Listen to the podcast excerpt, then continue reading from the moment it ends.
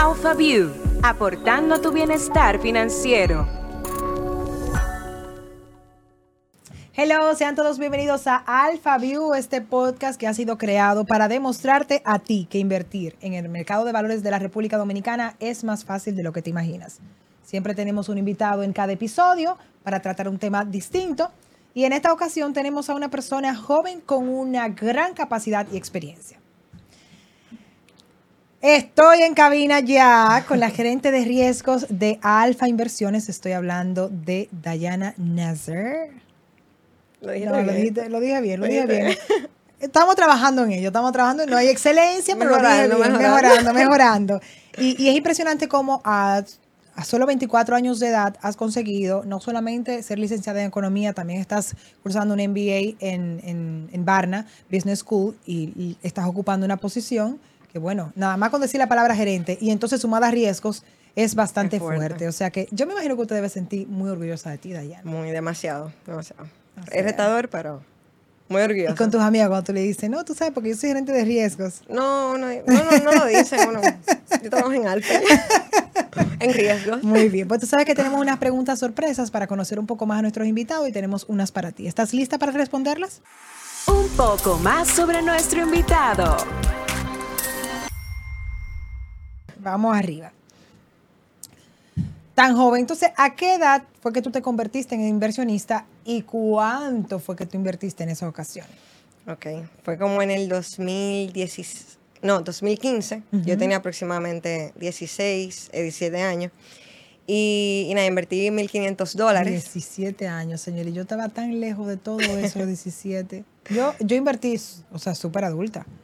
Y yo pienso perdí muchísimo tiempo porque No, no, al final en verdad ya yo me perdoné no lo perdiste porque te enteraste en ese momento. Sí, si lo hubiese sabido, Si lo sí hubiese sabido que, que lo perdiste.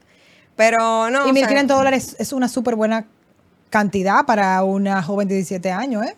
la verdad que sí. Déjate de comer mucha merienda. Es así. Todos los regalos de los abuelos, que sí que me iban eh, de regalo para viaje, que si la merienda del deporte, yo. ¿Y, me tú, y tú le, le comunicaste en ese momento a tus padres que ibas a invertir y la cantidad? En el momento sí, y me preguntaron que dónde yo tenía el dinero. Dije, mija, ¿y ¿dónde tú sacaste ese dinero, mija? Y yo le dije, bueno, pero es de ustedes al final, porque.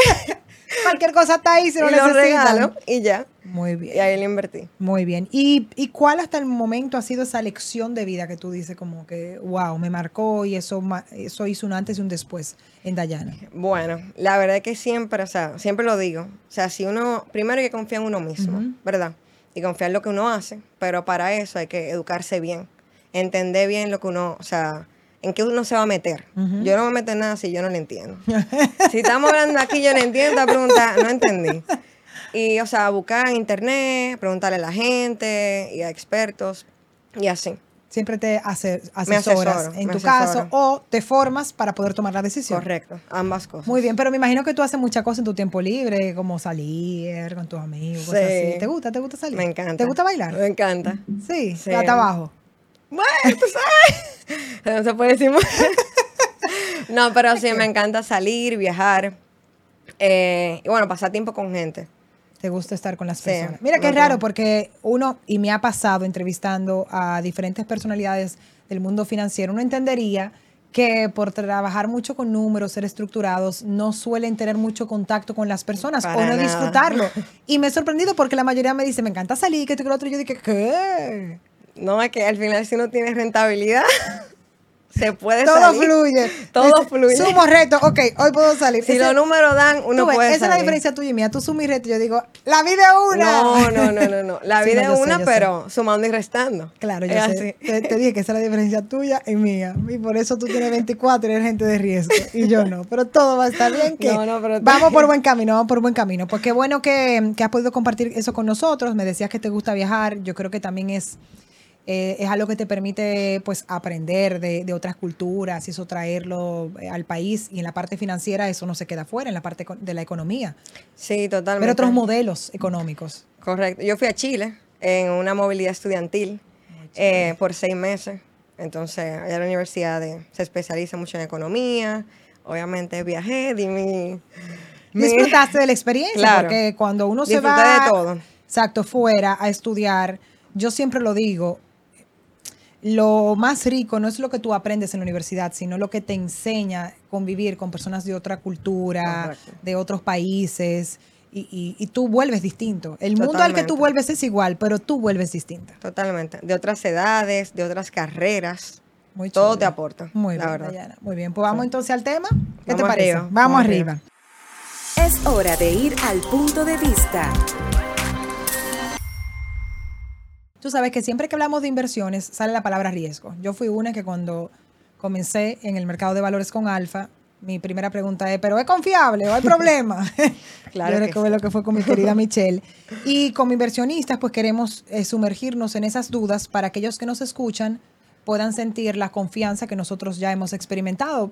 Y yo no entiendo, ha habido temas de que si engaño, que si estafa, que si esto, que ahí aparece una, una gente que te va a multiplicar el dinero por 10 y tú Se dices, habla mucho de eso en estos días. bastante de alguien bien suave. Entonces, que se derrite. la que se derrite. Entonces, uno escucha tantas cosas y hace que desarrolle cierto miedo, desconfianza a esa parte del riesgo que existe en las inversiones. Entonces, sabemos que se maneja totalmente diferente y yo quisiera que nosotros podamos hablar aquí sin miedo para mitigar justo esa, esa realidad que existe en, en aquellos que nos escuchan. O sea que vamos inmediatamente a entrar. Tú como gerente de riesgo eres la persona idónea para conversar con nosotros.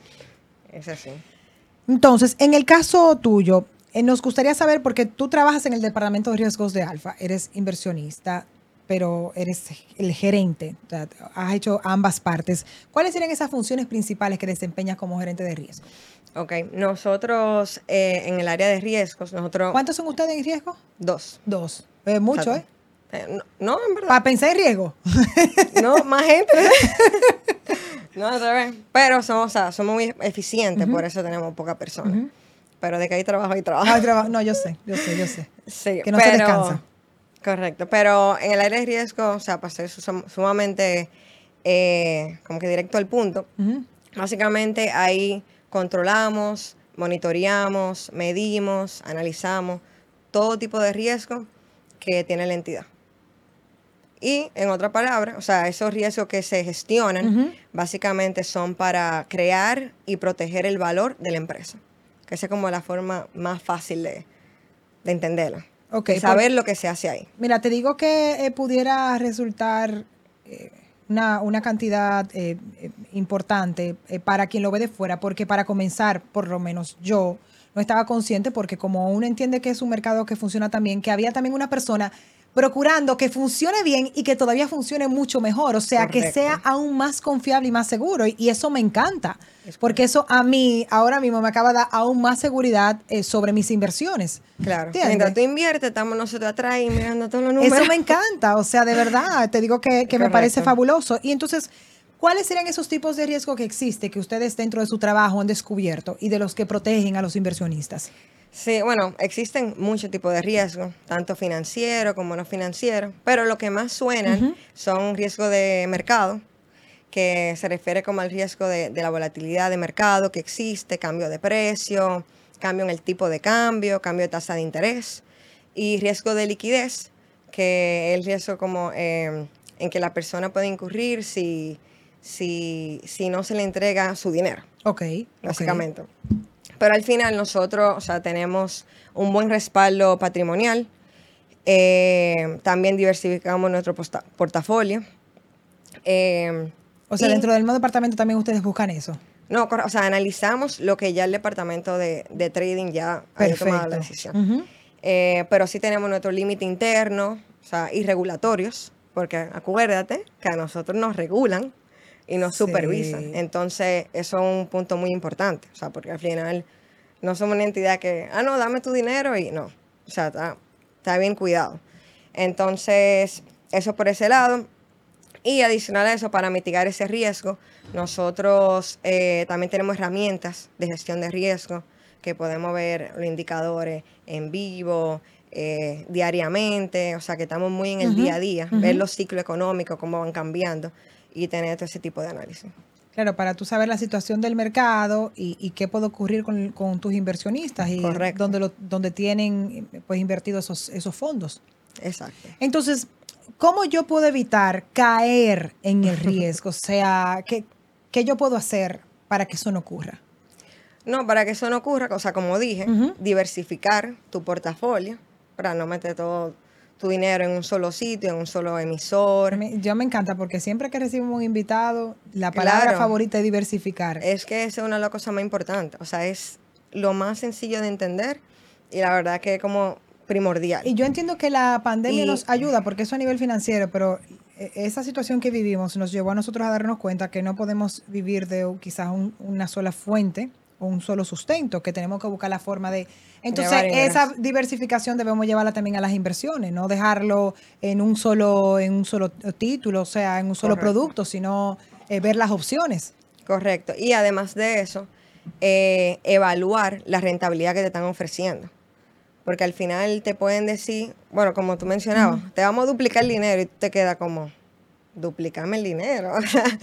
Yo tenía esa conversación en mi Porque al casa, final ahí yo sí. digo, pero qué riesgo yo te asumí. O sea, está raro. Sí, eso, eh, para- Puede, puede pasar, No, pero hay- es entender, como evaluar esa rentabilidad. Realmente, o sea, es realista. Exactamente, esa es la pregunta que tú tienes que Era- hacer, es realista. Pudiera pasar, no sé, en algún momento, pero es realista. Si nadie lo está ofreciendo. Y yo te puedo decir, eh, hablamos de eh, muchas inquietudes que hay alrededor del mercado de valores. Aquí hemos tratado de cubrirlas para que las personas entiendan lo, lo seguro que es el mercado de valores. Pero mm, la verdad es que, mm, o sea, yo, mi temor eh, fue eh, desapareciendo cuando yo veía quién estaba detrás de todo esto. O sea, es una, es una empresa con más de 100 empleados que están trabajando por Correcto. cuidar tu inversión. O sea, no es una persona o dos personas que me están vendiendo un sueño. O sea, Son personas entonces, capacitadas. o sea, Exactamente, entonces en ya, eso. ya es otra cosa. Y yo entiendo que también es, aunque yo sé que llegaremos eh, más adelante a profundizar en ello, pero es un punto importante para tú evitar un riesgo a la hora de tu invertir. O sea, ¿dónde tú lo estás haciendo? Correcto, hay que estar claro. Qué complicado. Que Entonces, quisiera por eso, como hay mucha gente joven que escucha Alpha View y que mm, gracias al espacio ha decidido lanzarse, pero hay otros que todavía están ahí, como que sí, pero no. No, eso hay que animarla. ¿Cómo, exacto, cómo podemos evitar caer en, en los típicos ganchos que hay dentro de- de- del mercado? Mira, hoy en día, o sea, por los pasillos, por las redes, se habla de todo tipo de productos. Que cripto, que NFTs, que bonos, Eso que no estoy, por favor, acciones. por favor. Yo, yo le dije a mis hijos, no me vuelvan a mencionar esa palabra en mi casa. Ay, padre. No, se puede mencionar, pero lo que digo es entender. También es verdad. pero Entender. quizás porque yo no lo entiendo. Entender. Hay una serie de, de instrumentos y más. Si es tu primera inversión, que sea la más sencilla. O sea, porque al final, como nosotros, o sea, me voy a meter lo más difícil que ni uno mismo entiende. Es entender. Y si lo escuchaste en el pasillo, o sea, qué buena oportunidad de que lo escuchaste, pero, o sea, busque en internet, o sea, acude a una entidad eh, financiera que te expliquen. O sea, a personas que, que, Claro, que tengan se la- dediquen a eso en su día a día. Porque Y- quien sea te lo puede decir. Entonces, eso Y, es lo que- y a mí siempre me gusta esa recomendación de empezar por lo más sencillo. Eh, Yo creo que mm, si tú eres joven y te costó conseguir ese dinero, sea, así como tú dices, si, Ujú, claro. si significó tú dejar de hacer cosas y, y guardarlo al final, o fue resultado de tu trabajo, o sea, tú no quieres arriesgarlo, entonces comienza por lo más sencillo. Como decimos aquí, que no te quite el sueño, que tú duermas bien. O sea, que tú duermas bien. que no te genera ansiedad pensar en ese, en ese instrumento, sino que todo pueda fluir. Es así. Porque estamos muy arriesgados, estamos un poco como, ¿no? Y, y- y estamos viendo las consecuencias. Entonces, em, eso sí, sí es importante. Yo entiendo que, que ser conservador en esa primera inversión. Correcto. Eso es muy importante. Ok, entonces, en otro episodio hemos hablado del, es- del escal- de escalón que deberíamos seguir nosotros a la hora de invertir. ¿Cuál sería tu recomendación en eso? Bueno, realmente, o sea, me imagino que ya en otros, eh, eh, en otra ocasión han mencionado que existen eh, dos tipos de, de inversión, renta fija, renta variable. Entonces yo diría que se vayan inicialmente por renta fija. Eh, y bueno, nosotros en Alfa tenemos, o sea, productos sumamente sencillos, lo Alfa Plus, lo Alfa Forward, en lo que ellos te ofrecen eh, una, una, o sea, un diferentes plazos y con distintas rentabilidades en la moneda que tú escojas y ahí va a tener tu primera inversión. Sí, y O como dice la palabra ahí, fijo, Entonces ya ahí no hay sorpresa, eso es así. Eso es así. Lo que te digan ahí, eso es lo que tú vas a recibir en ese momento que te dijeron y el monto que te dijeron. Ya. En caso de renta variable, pues ahí, como dice la palabra, puede variar. Correcto. Eh, por eso. Entonces, o sea, igual, renta variable, excelente, excelente opción.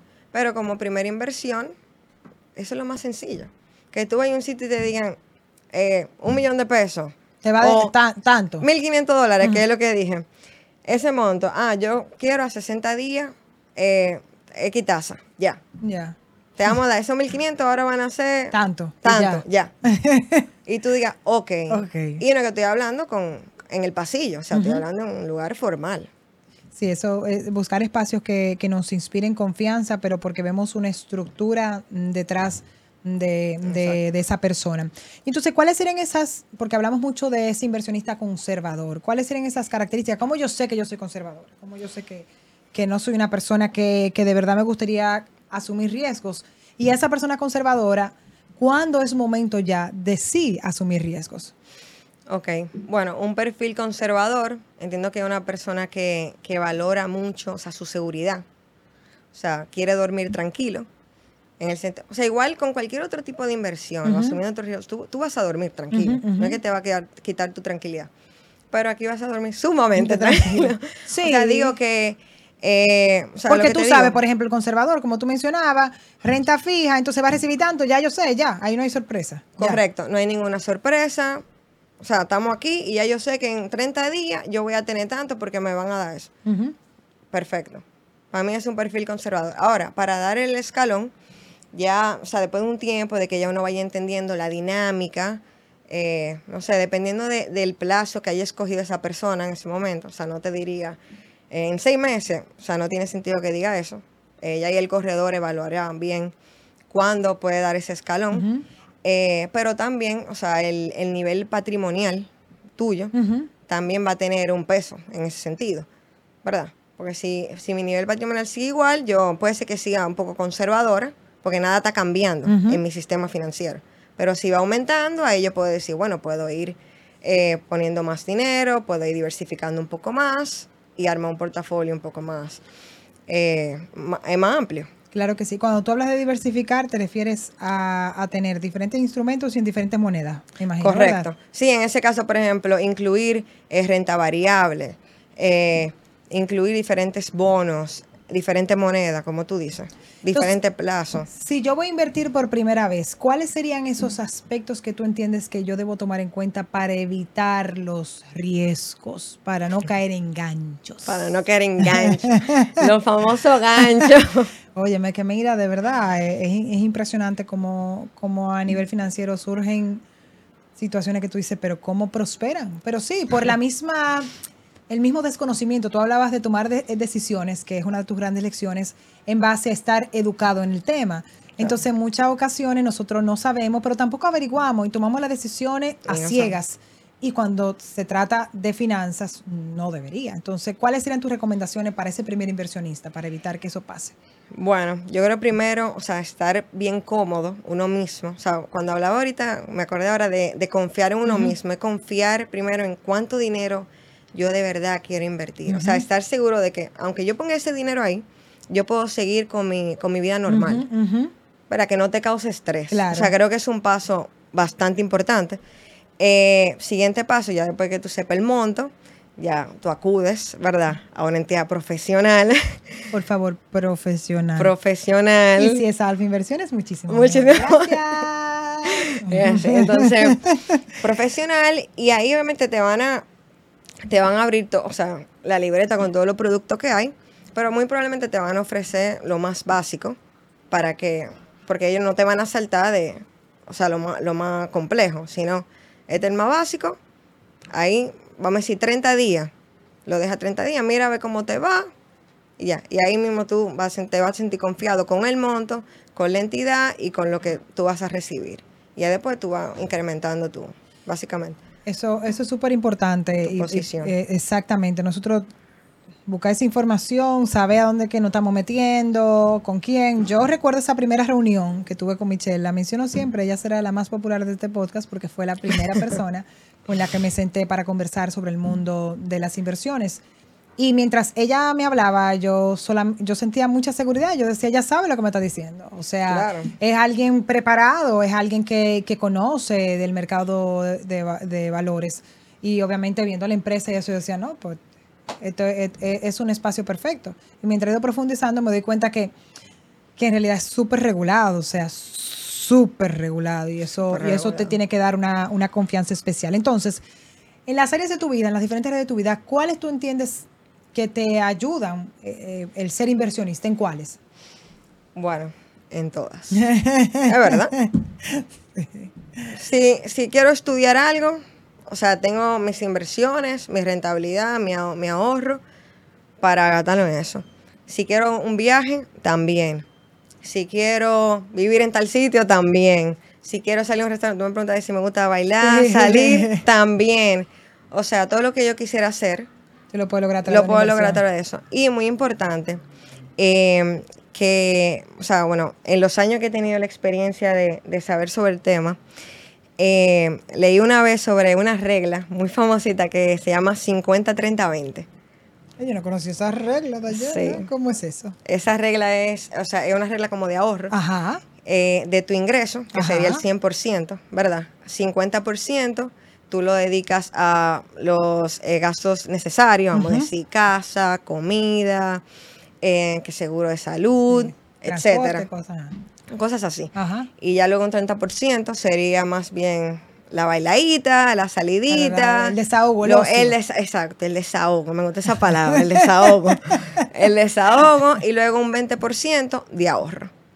Pero ahí es como una es planificada. Claro. Entonces a mí, a mí siempre me ha gustado eso. No, no hay que seguirlo tal cual. Para nada, para nada. Quizás podemos cambiar un poco los porcentajes dependiendo de sus, de sus dependiendo de cómo tú quieras, pero es como es la mentalidad más Me que todo. encanta. Es la mentalidad de, ok, en mi vida yo tengo que, bueno, tengo gasto fijo, en mi vida tengo que pasarla bien y en mi vida tengo que ahorrar para cualquier cosa. Claro y de ese sí. ahorro, después obviamente hace que mi ahorro siga creciendo solo. Y yo entiendo que hay situaciones en la vida donde quizás ese 20 tú tendrás que disminuirlo mucho o quizás hay un mes donde, bueno, este mes de verdad que por más que quiera no puedo.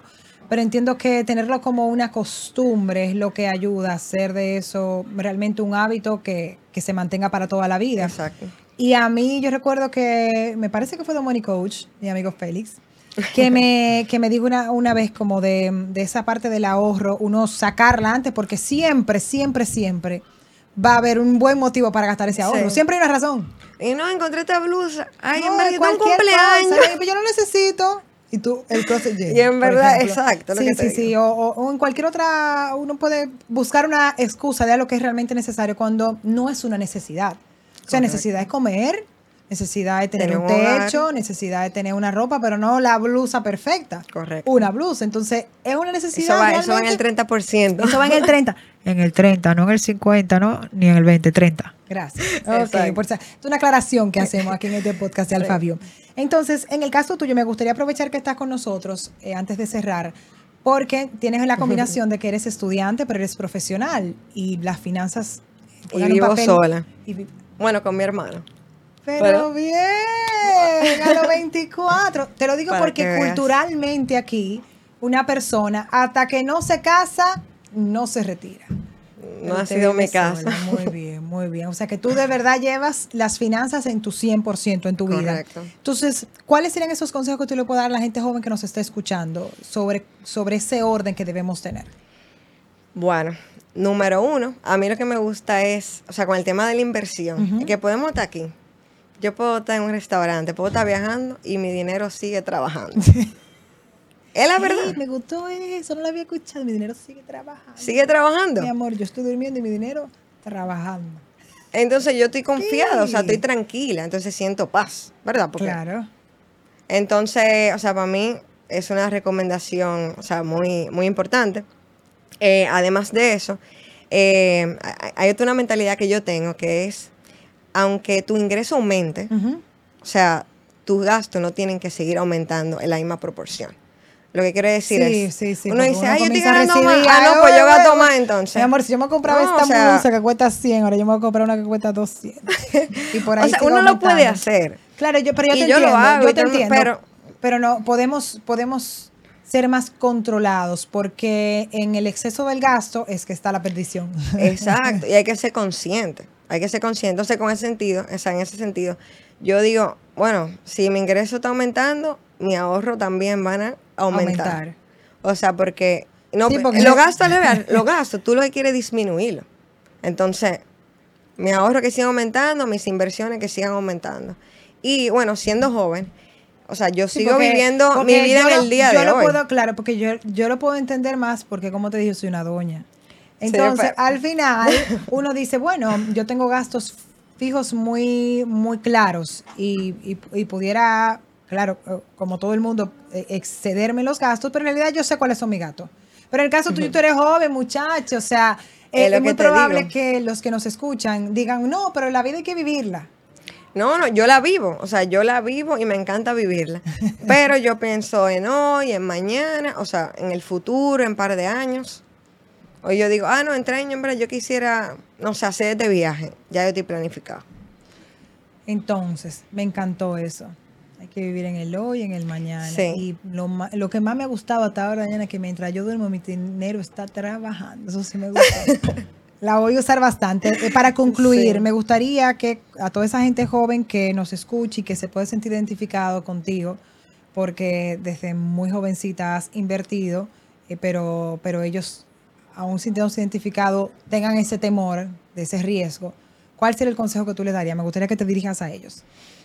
Bueno. La verdad es que, o sea, siendo sumamente joven y hace muchos años, eh, o sea, invertir ha sido parte de mí, o sea, de mi vida y de mi estilo de vida. Así como hacemos ejercicio, podemos invertir. O sea, que es una costumbre, eh, la verdad que, que da mucha tranquilidad, mucha confianza en uno mismo y, y te motiva, o sea, te motiva a seguir creciendo.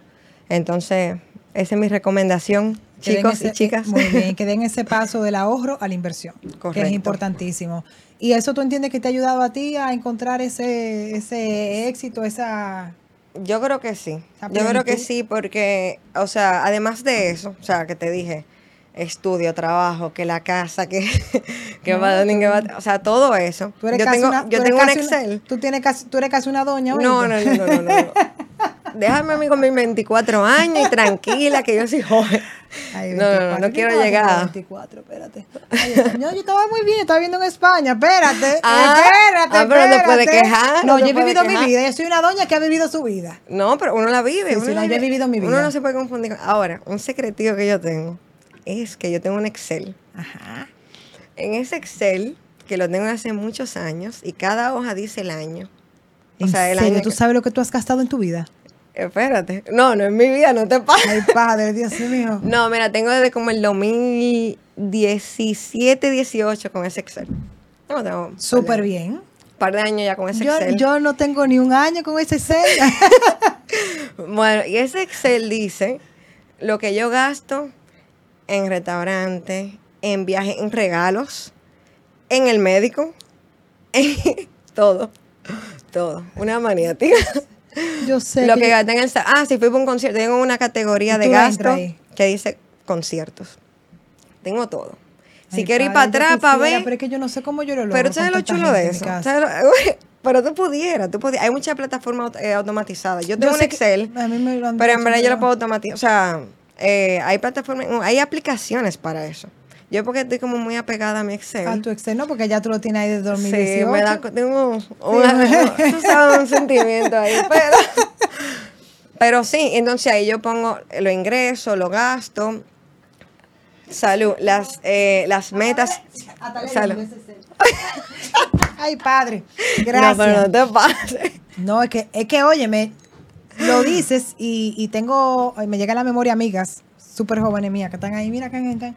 Y yo dije, ay, dime que yo no puedo con ese estrés de que, salí a comer, entra eso ahí. No, porque mira, yo no lo hago todos los días, no, tampoco así. Tú guardas la factura y tú lo vas entrando. No, no, no, o sea, es que Tampoco. todo digital. Yo lo tengo, o sea, yo semanal lo miro, lo actualizo, eh, pero te digo, hay una aplicación que te une Todo. todas tus cuentas Consígueme bancarias. Sí, tengo que acordarme, pero es que como yo no la tengo, yo uso mi Excel. pero sí, por Manda- los pasillos me hablaron de eso, pero no he buscado bien. Búsquenlo bien, lean. Tú sabes, pero, eh, pero sí, yo lo uso. Y me funciona de muy una bien, forma, es de una forma de maravilla. tener controlado los, los, sí, los ahí yo veo 30% en No, porque crea- restaurante. no, es que y hay, tú y yo sabes digo, que ay lo Dios, bueno de eso- mucho a comer. Miren, ah, te voy a dar un ejemplo. Yo eh, hace muchos años cambié mi forma de alimentarme y yo pasé a medir, a pesar la comida. Yo la pesaba, pero créanme que es el mejor método porque era, era al revés, que yo decía, pero es que no me da, que no tengo hambre, que te toca comer más todavía, pero yo, Lucy, por Dios, es una locura. Pero tenía que pesar la comida para tener el control de los, las proteínas, los carbohidratos, lo- la, o sea, la parte de vegetales.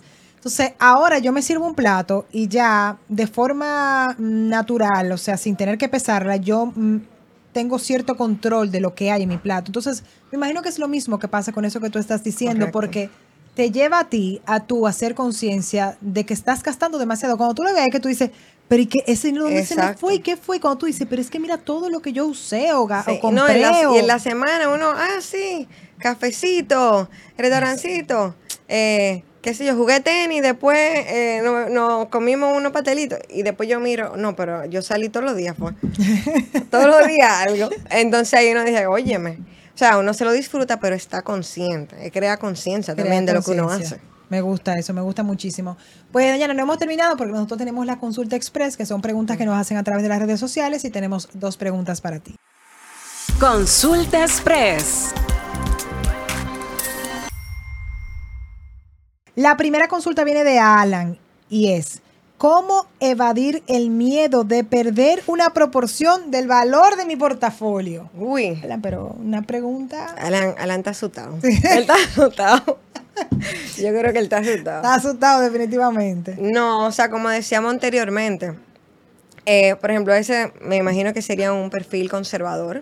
Él, o sea, tiene miedo de perderlo y siendo otro perfil, no es que lo va a perder, es saber dónde tú estás poniendo tu dinero. Pero, pero como dije anteriormente, o sea, los productos sencillos que tenemos, eh, o sea, que brinda, que brinda el mercado, eh, que son regulados, monitoreados diariamente, tu dinero va a estar seguro. No lo vas a perder a Porque como tranquilo. digo yo, si algo pasa con el Banco Central o con el Ministerio de Hacienda, podemos ir cerrando el país. Exactamente. O sea, usted puede cerrar, eh, eh, de pedirse de toda su familia, porque al final, si, si estamos hablando de los pilares de la economía de, una nación, entonces si eso está mal es porque todo está mal. Correcto. Entonces ahí está Igual, un... tenemos dinero en el banco y en, to- en todos los o sea, en mucha entidad. Muchacha, Dios mío. Vámonos con la pregunta de Priscila. Priscila. Sí, ¿cómo puedo determinar si estoy siendo estafada o no? Ay, Ay, Dios Ese mío. escucho lo pues, que se habló hace par de días. Está muy informada, fuerte. Priscila. Muy informada. No, yo le diría, eh, bueno, primeramente, o sea, a veces cuando escuchamos esos rumores en los pasillos que te ofrecen algo así informalmente, es tú, es tú conocer tu entorno, ¿verdad? Yo estoy aquí, estamos hablando de esto, pero también, o sea, me siento confiada, yo tengo una, hablando con una entidad, con alguien que sabe, o sea, es conocer bien dónde tú te estás metiendo. Y no solo eso, pero en el momento, cuando tú te sientes estafada, en el momento que no te están dando información, que no te están dando información de dónde está tu dinero, ni cuándo te lo van a dar, ni, o sea, no hay claridad. Cuando no hay claridad, hay, hay un maco. Hay problema. Hay un maco. Hay problema. Entonces, bueno, por ejemplo, en Alfa, Y, y, y si te comienzan a pedir que quedámoslo en efectivo y tanto, y no pasa por un proceso de, de- de declaración o sea, y todo eso. proceso formal. Mm. Exacto, exacto. Ahí eso es mm, No, marco. maco, Ah, Es un maco. marco, como dicen. Hay es un gancho, marco. hay gancho, hay gancho, hay gancho, hay hay gancho. O sea, es raro. Entonces, eh, nosotros tenemos, lo que iba a decir ahorita era que en Alfa tenemos el estado de cuenta. O sea, tú te mantienes informado y en la app te mantiene informado. Ahí todos usted los entra y ve qué está pasando con su dinero. Güey, ah, ok, ah, me quedan 10 días, en 10 días me van a dar mi dinero. O sea, en 10 días pasa esto. En, en, eh, ah, yo tengo un dinero aquí, o sea, un 10% de aquí, otro, otro 40 aquí. O sea, yo, yo sé todo. Entonces, hay claridad. Así tú no te sientes estafada, pero cuando no hay claridad, o sea, olvídate. Y no hay Ah. formalidad, o sea, no le den dinero a nadie en la calle, ¿qué es eso? Ay, por Dios. Eso Ay, es, sí, eso es TBT. eso- no, No, se la usa. verdad es que, que- que la falta de, de educación hace que muchas veces tomemos decisiones eh, impulsados por la desesperación. Pero de verdad, señores, usted, si, si no hay una empresa detrás que esté regulada, si le toman su dinero en efectivo, si usted puede llevarlo en funda, ahí hay problema. Hay un problema. Pero serio. No, Huya si hacia la derecha. ay, no. no. Ay, no, ahí, ahí que no me llamen, que a mí me da algo ahí. Qué fuerte. O sea que de verdad vamos, Ahí no vamos, vamos a evitar que caigamos en estafa haciendo uso de todas esas recomendaciones que tú haces, Dayana, porque es el trabajo tuyo del día a día. De ver todos esos riesgos y, y de ver cómo cuidamos las inversiones dentro de Alfa, pero también conoces lo que pasa afuera y cómo también eh, proteges a, a tus inversionistas de que no caigan en situaciones como esa. O sea que vamos a cuidarnos. Dayana, pues gracias por estar con nosotros. No, gracias por la invitación. Me ha encantado esta plática contigo. Recordándoles a todo el mundo que pueden también vernos, no solo escucharnos a través de nuestro Alpha View Podcast Club, inscribiéndose en el link que está en nuestra cuenta de Alfa Inversiones para que ahí tengan acceso a este video en YouTube. Y además, pues obviamente, nuestra cuenta de Alfa Inversiones, ahí ustedes pueden hacer las preguntas de las consultas. Así que esté pendiente, que si tiene alguna duda, la pone ahí y nosotros la respondemos en nuestro podcast. Pues Dayana, punto No, final. Ya usted muchísimas sabe. gracias. Hasta una próxima con Alfa. Bye bye. Alpha View, aportando a tu bienestar financiero.